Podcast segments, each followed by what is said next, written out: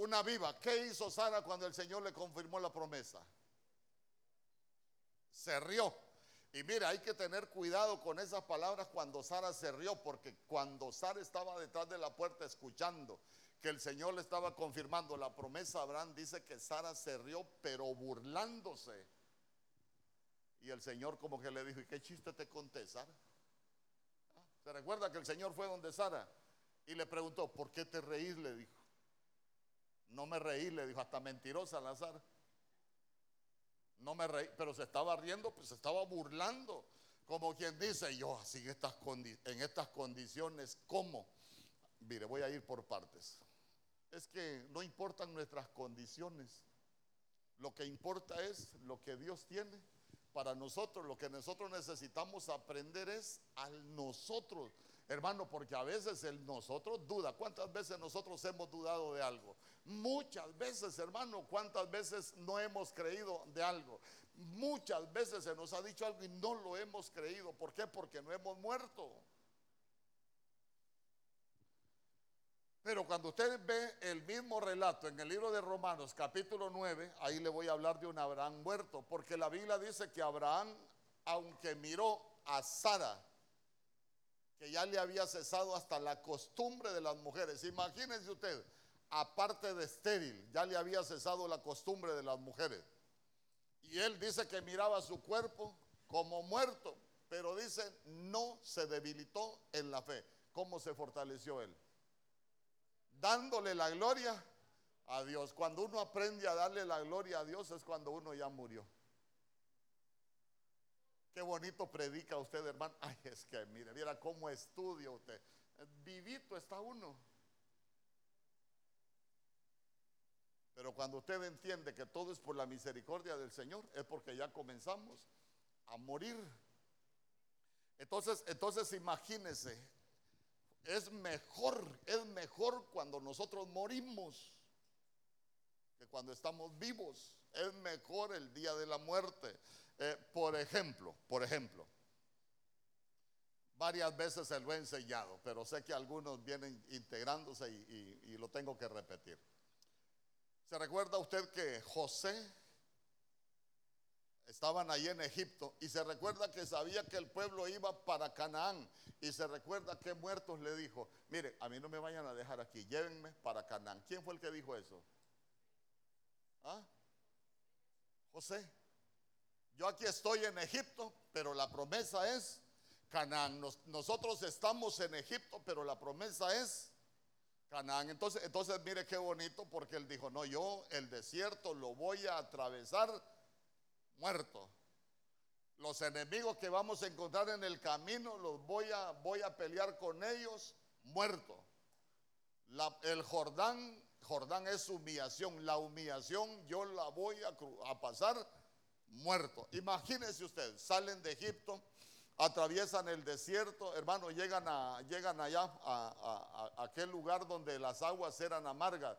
Y dice que el pueblo comenzó, después de andar tres días en el desierto, el pueblo comenzó a murmurar y se había amargado. ¿Y el muerto cómo estaba? Tranquilo. Entonces, entonces imagínense usted, cuando nosotros vamos atravesando un desierto, pueden haber desiertos familiares, pueden haber desiertos económicos, pueden haber desiertos en la salud, hermano, y a veces le dan esos dictámenes a uno que, iba a decir una broma, pero mejor no le dan esos dictámenes que a uno le dan ganas de venirse a llorar. El vivo viene a sufrir y ay Señor, mira lo que me han dicho los doctores, empieza a leer el dictamen. Pero ¿qué hace un muerto? El muerto tiene la convicción de que de que ya está muerto y que va a llegar hasta donde Dios lo quiera llevar. Amén. Entonces, no sé si me estoy dando a entender. Entonces, entonces mire qué bonito es, es que nosotros aprendamos a, morir. ¿Se recuerda usted que Pablo dijo, cada día muero yo, más Cristo? Entonces, entonces ¿sabe qué es lo bonito del día de la muerte? Que cada vez que nosotros nos atrevemos a, a morir, el Señor va a estar viviendo en nosotros, hermano. Y cuando el Señor vive en nosotros, hay una plenitud que va a vivir en nosotros. ¿Sabe qué? Hay un espíritu diferente en nosotros. Porque, porque definitivamente cuando no nos atrevemos a morir, las cosas muchas veces las vamos a ver bien difíciles, hermano.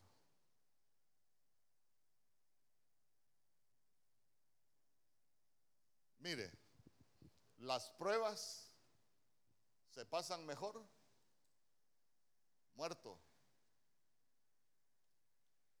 Yo le pregunto, uno necesita morir al mal carácter, por ejemplo.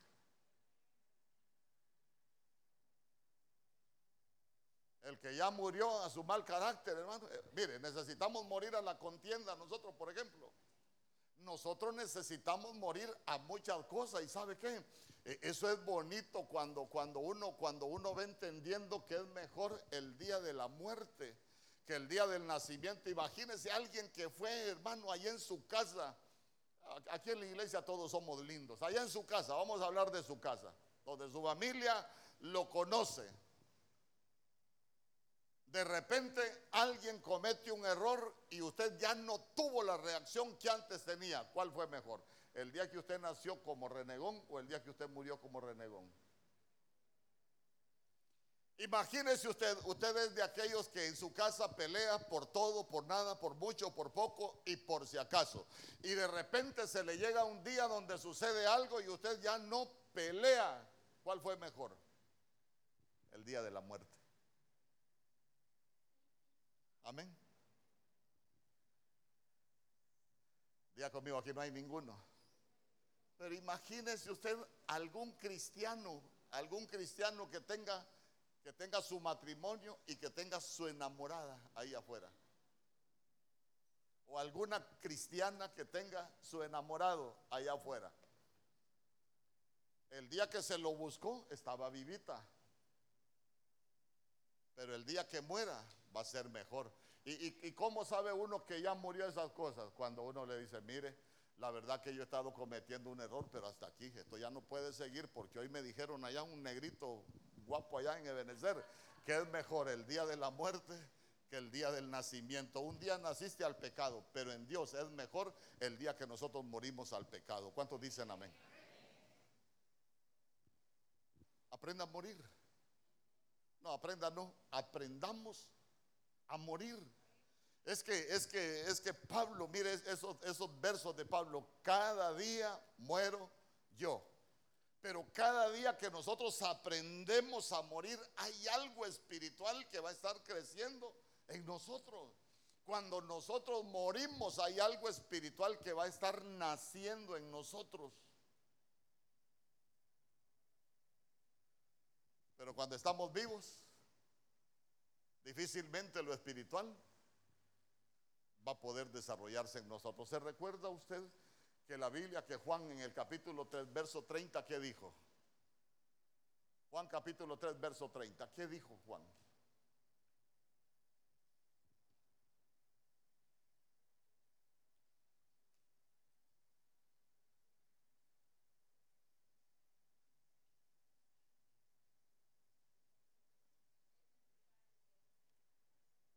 Dijo Juan? Va, léalo, léalo, léalo. Busque su Biblia.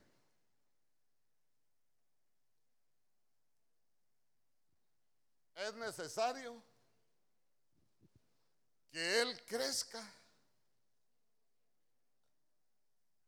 y yo mengue. Entonces, entonces mire qué bonito, ¿por qué? Porque nosotros venimos acá a recibir un mensaje, nosotros venimos a, hablar de su palabra, porque nosotros necesitamos no menguar cada día, nosotros necesitamos que Él crezca. ¿Me explico? Escuche bien lo que le voy a decir. Cada día nosotros no necesitamos menguar, necesitamos que Él crezca. Usted ha escuchado gente que dice, ay, a mí cuando se me quite tal cosa, voy a ir a la iglesia. ¿Cuándo va a venir a la iglesia, hermano?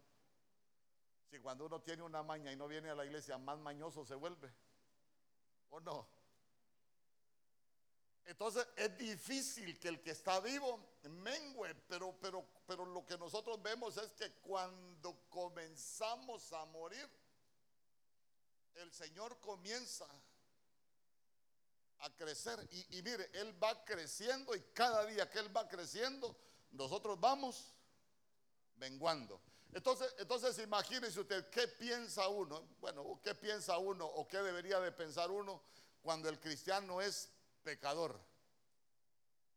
Cuando el cristiano es contencioso, cuando el cristiano es de todos los males, quiere decir que el Señor no ha crecido en él porque él no ha menguado. ¿Cómo se nos nota que él ya creció? Cuando nosotros comenzamos a menguar.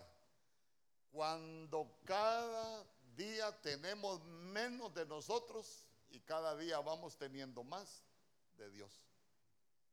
¿Usted tiene más de Dios o tiene más de usted todavía? ¿Me estoy explicando con lo que le quiero decir? Eso es importante. Hermano, porque a nosotros muchas veces nos cuesta menguar. Hay cosas que va a ser difícil a nosotros poderlas cambiar. Entonces, ¿sabe qué es lo que nosotros necesitamos decirle al Señor? Señor, aquí estoy. Cambiar algunas áreas en mi vida es difícil, pero yo quiero que tú crezcas en mí para menguar cada día yo. ¿Usted ha escuchado un canto que dice, yo quiero menguar para que crezcas tú? Le, están dando vuelta a la Biblia. Eh, yo, le, yo le he dicho, la Biblia todo tiene un orden y así como está escrita, ese es el mensaje. Eh, ¿Cuándo vamos a menguar nosotros, hermano? ¿Cuándo vamos a menguar nosotros? Lo que nosotros necesitamos es que Él crezca en nosotros. ¿Por qué? Porque imagínese usted, imagínese usted, voy a botar esto. Pero muy grande este vaso.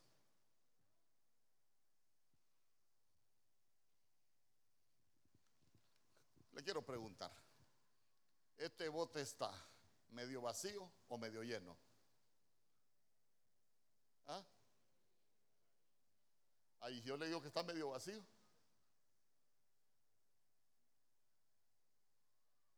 ¿Ah? Le, vuelvo a preguntar, ¿cómo está este bote? ¿Medio vacío o medio lleno? Véalo desde el punto de vista, desde el punto de vista espiritual. Vaya, vaya. ¿Cómo está? Medio lleno. Entonces imagínese usted, si estamos medio llenos, quiere decir que hay otra parte que la tenemos ocupada por algo que no es bueno. Porque, porque nosotros fuimos diseñados para estar llenos. Entonces, entonces cuando, cuando nosotros estamos así, no estamos medio llenos, estamos medio vacíos. Entonces, cuando estamos medio vacíos es quién está ocupando esa parte que el Señor no puede llenar en nosotros. Puede ser que aquí en este espacio vacío, tengamos ira, tengamos contienda, tengamos maledicencia, tengamos celo, tengamos una boca que habla palabras deshonestas, eh, tengamos adulterio, tengamos fornicación, pero a medida que vamos muriendo, Él va creciendo y va llenando. ¿Cuántos necesitamos aprender a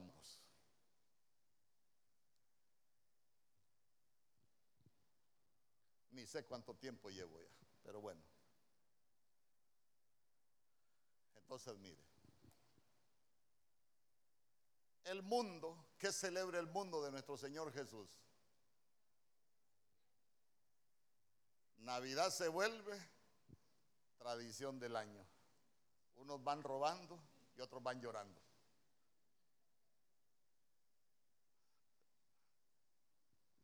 ¿Y en qué se ha convertido la Navidad?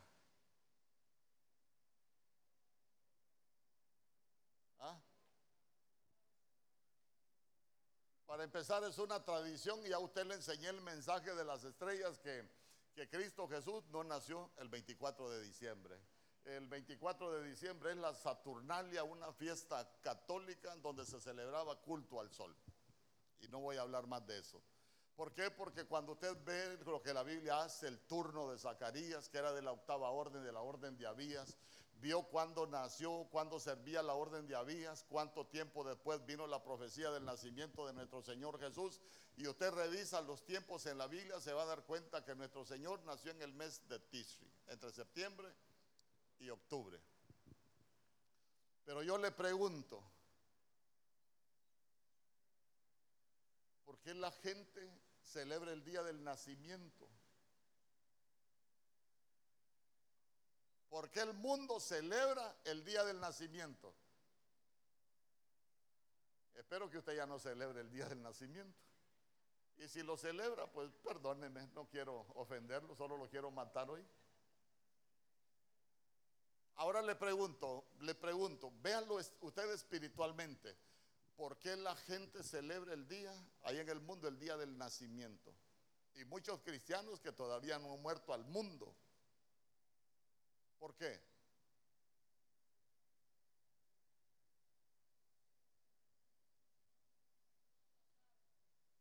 Porque el mundo nos ha enseñado que es mejor el día del nacimiento, pero espiritualmente para nosotros es mejor el día de la muerte. Hoy de qué venimos a hacer memoria a la mesa del Señor. Hoy no venimos a hacer memoria del día del nacimiento, hoy venimos a hacer memoria del día de la muerte.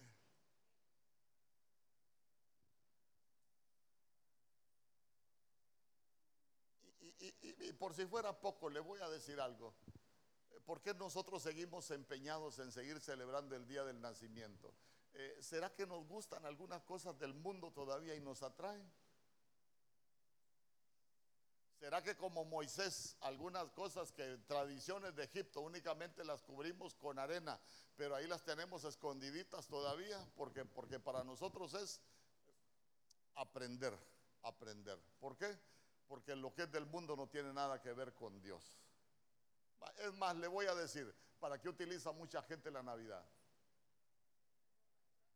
Para emborracharse y para un montón de cosas. Ay, pastor, a mí me gusta aquel corito, otra, otra Navidad sin ti.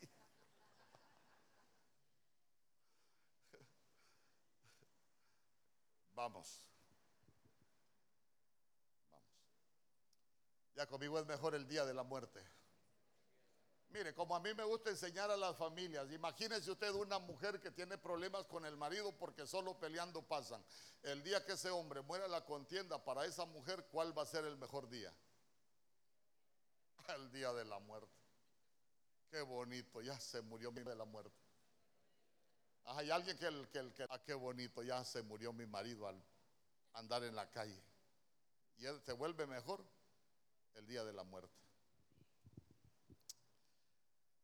Cuando usted ve, ya, ya se lo mencioné, y sé que usted estudia mucho la Biblia, pero usted se ha dado cuenta que de nuestro Señor Jesús desde que él nace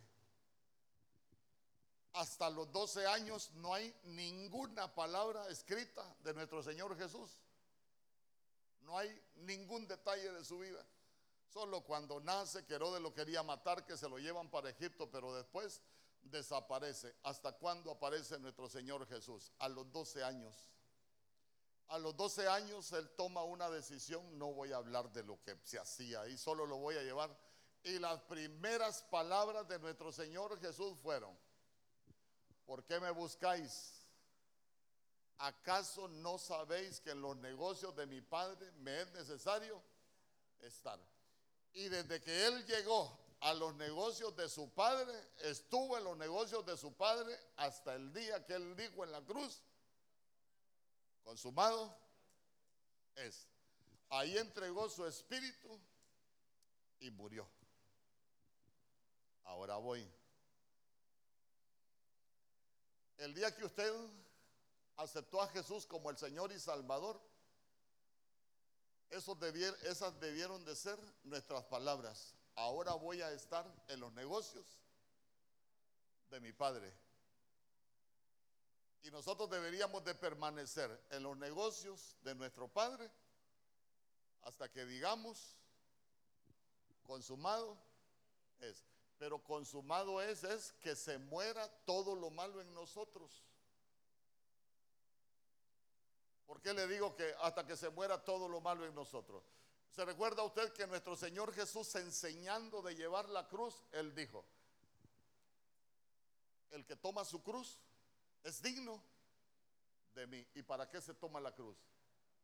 Para morir, ¿por qué? Porque ahí en la cruz, en la cruz uno va crucificando los deseos, en la cruz uno va crucificando las pasiones, en la cruz uno va crucificando, ahí en la cruz lo que crucificaron fue la carne, porque su alma no la pudieron matar, su espíritu, aunque lo mataron, el espíritu del Señor le dio vida. Porque la paga del pecado es muerte. Entonces, mire usted, con su muerte Él pagó el precio de la libertad por nuestros pecados. Por eso para nosotros es mejor el día de la muerte.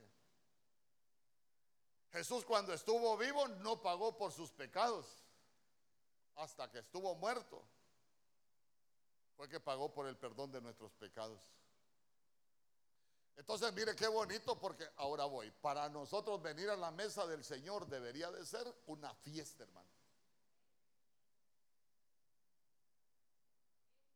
Para mí preparar la mesa del Señor, el equipo que está en servicio debería de...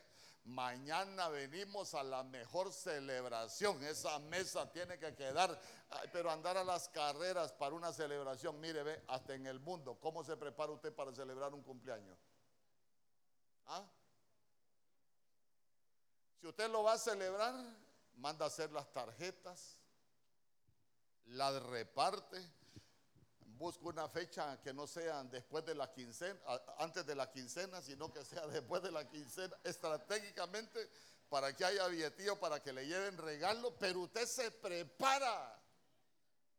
Y uno se prepara para las cosas del mundo, pero nosotros deberíamos de entenderlo de prepararnos para las cosas espirituales. Digo yo, mire, cuando uno tiene idea de lo que esto representa, para nosotros debería, debería, de, debería de estar uno. Mañana voy a ir a la mejor fiesta. Nuestro Señor Jesús, mire, anunciando, este es el mejor día. Yo por eso, fíjese que, perdóneme, entre mis locuras digo yo, servidor y cristiano que no viene a la mesa del Señor, espiritualmente está en la calle, hermano. Perdóneme que se lo diga. Perdóneme que se lo diga.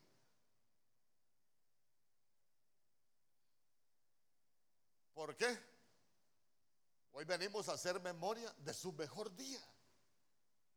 Y el mejor día del Señor fue el mejor día para cada uno de nosotros.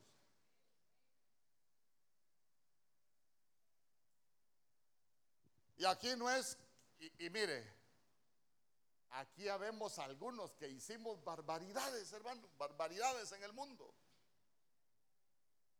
Si yo le contara lo que yo hice, yo hay cosas que no tengo de qué gloriarme. ¿Sabe de qué, sabe de qué me he gloriado yo? El día que la bendita misericordia del Señor me alcanzó y darme cuenta yo, ¿sabe qué? Que Él tuvo que morir para perdonarme todas las burradas que yo hice. Digo yo, es motivo más que suficiente para estar agradecido con el Señor. ¿Usted se ha puesto a pensar alguna vez todo lo que sufrió Jesús? Pero así se ha puesto a pensar en realidad todo lo que él sufrió y ha llegado a la conclusión que todo lo que él sufrió fue por usted y fue por mí. Es más, imagínese usted humanamente, vaya, entrémosle humanamente.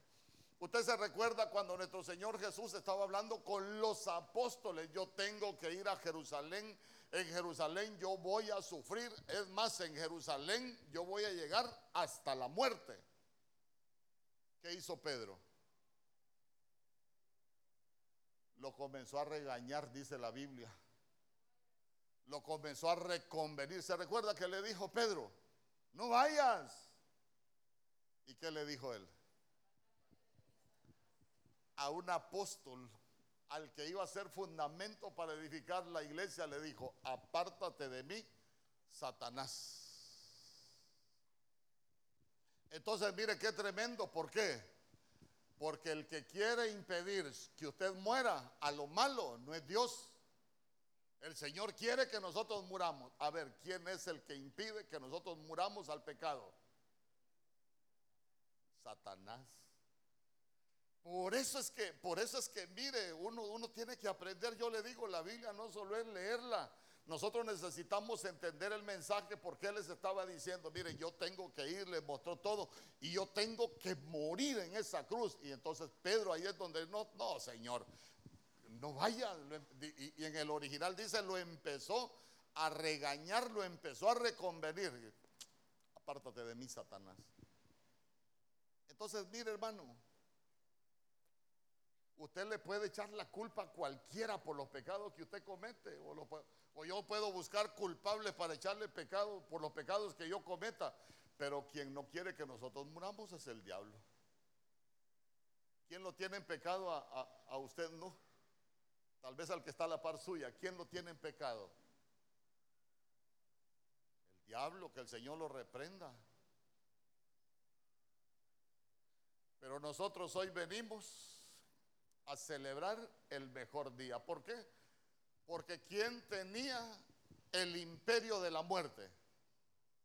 ¿Quién tenía el imperio de la muerte? Ah, no, no ha leído Primera de Corintios usted.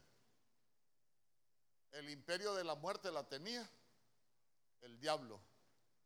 Pero él con su muerte, la Biblia dice, para darnos vida. ¿Sabe por qué? Porque nosotros estábamos muertos, usted y yo, por lo que habíamos hecho, estábamos muertos pero con su muerte Cristo Jesús vino a darnos vida. Le damos una ofrenda de palmas al rey por eso.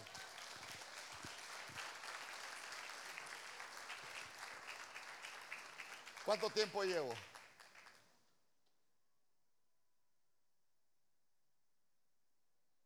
¿41? Bueno, mire, yo tengo más cosas que hablar con usted, pero Ahí lo voy a dejar. Lo que nos van a ayudar con los elementos, quiero que pasen al frente. Porque hoy venimos al mejor día. Hoy venimos a hacer memoria